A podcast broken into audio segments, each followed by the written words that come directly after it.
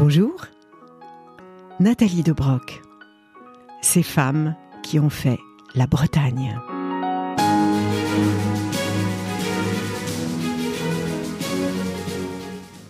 Elle leur a fait pleurer des générations entières de mères avec un titre de chanson qui l'a fait passer à la postérité. Berthe Silva.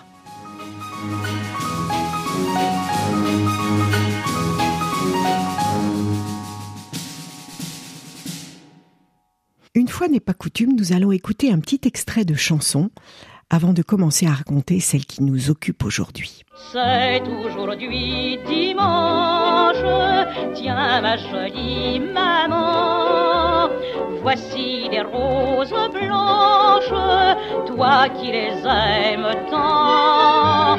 Va quand je serai grand, j'achèterai au marchand ces roses blanches pour toi jolie maman.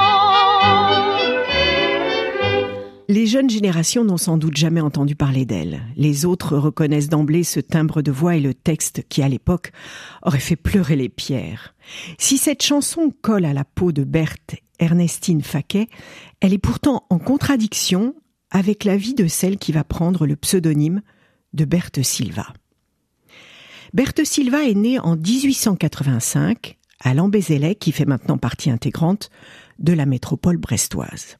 Un père marin, une mère couturière, une vie rude, Berthe doit dès son plus jeune âge travailler, et la voilà, à 16 ans, femme de chambre, mais aussi mère. Elle a un fils qu'elle va reconnaître, mais abandonner très vite pour se lancer dans la passion qu'est la chanson. Elle ne reverra ce fils que trois fois dans sa vie. À l'entendre dans une interview qu'elle aurait accordée plus tard, elle aurait à l'époque enchaîné les voyages. Elle parle de Russie, de Roumanie, mais il n'existe aucune archive sur elle pendant cette période. Il faut donc s'en tenir à cette seule interview. Mais retrouvons-la quelques années plus tard. Elle a trouvé sa voix dans la chanson, mais pour le moment elle vivote. Jusqu'à un jour particulier de 1928, au caveau de la République, un cabaret bien connu de la capitale. Elle commence son répertoire avec une chanson qui va connaître un succès foudroyant, son tube donc, Les Roses Blanches. Berthe Silva est enfin lancée. L'auteur de la chanson, Léon Retter, va en signer d'autres qui vont connaître un même succès, comme notamment le raccommodeur de faïence, qui va dépasser les 200 000 exemplaires. Elle enchaîne les tournées et va surtout être la première femme à passer à l'antenne de Radio Tour Eiffel.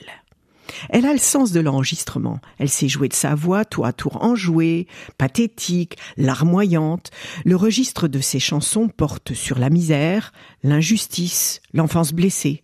Et ses succès tiennent plus aux enregistrements radio, justement, qu'à ses prestations sur scène. Un exemple, son passage sur Radio Toulouse lui aurait valu plus de 16 000 lettres d'admirateurs. Mais sa vie est loin d'être un chemin pavé de roses.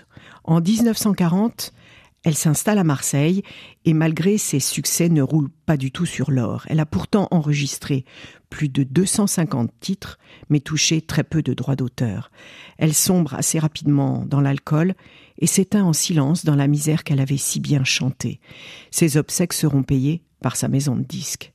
Nombre de ses enregistrements originaux ont été conservés des enregistrements d'une exceptionnelle qualité et l'on continue d'acheter ces roses blanches.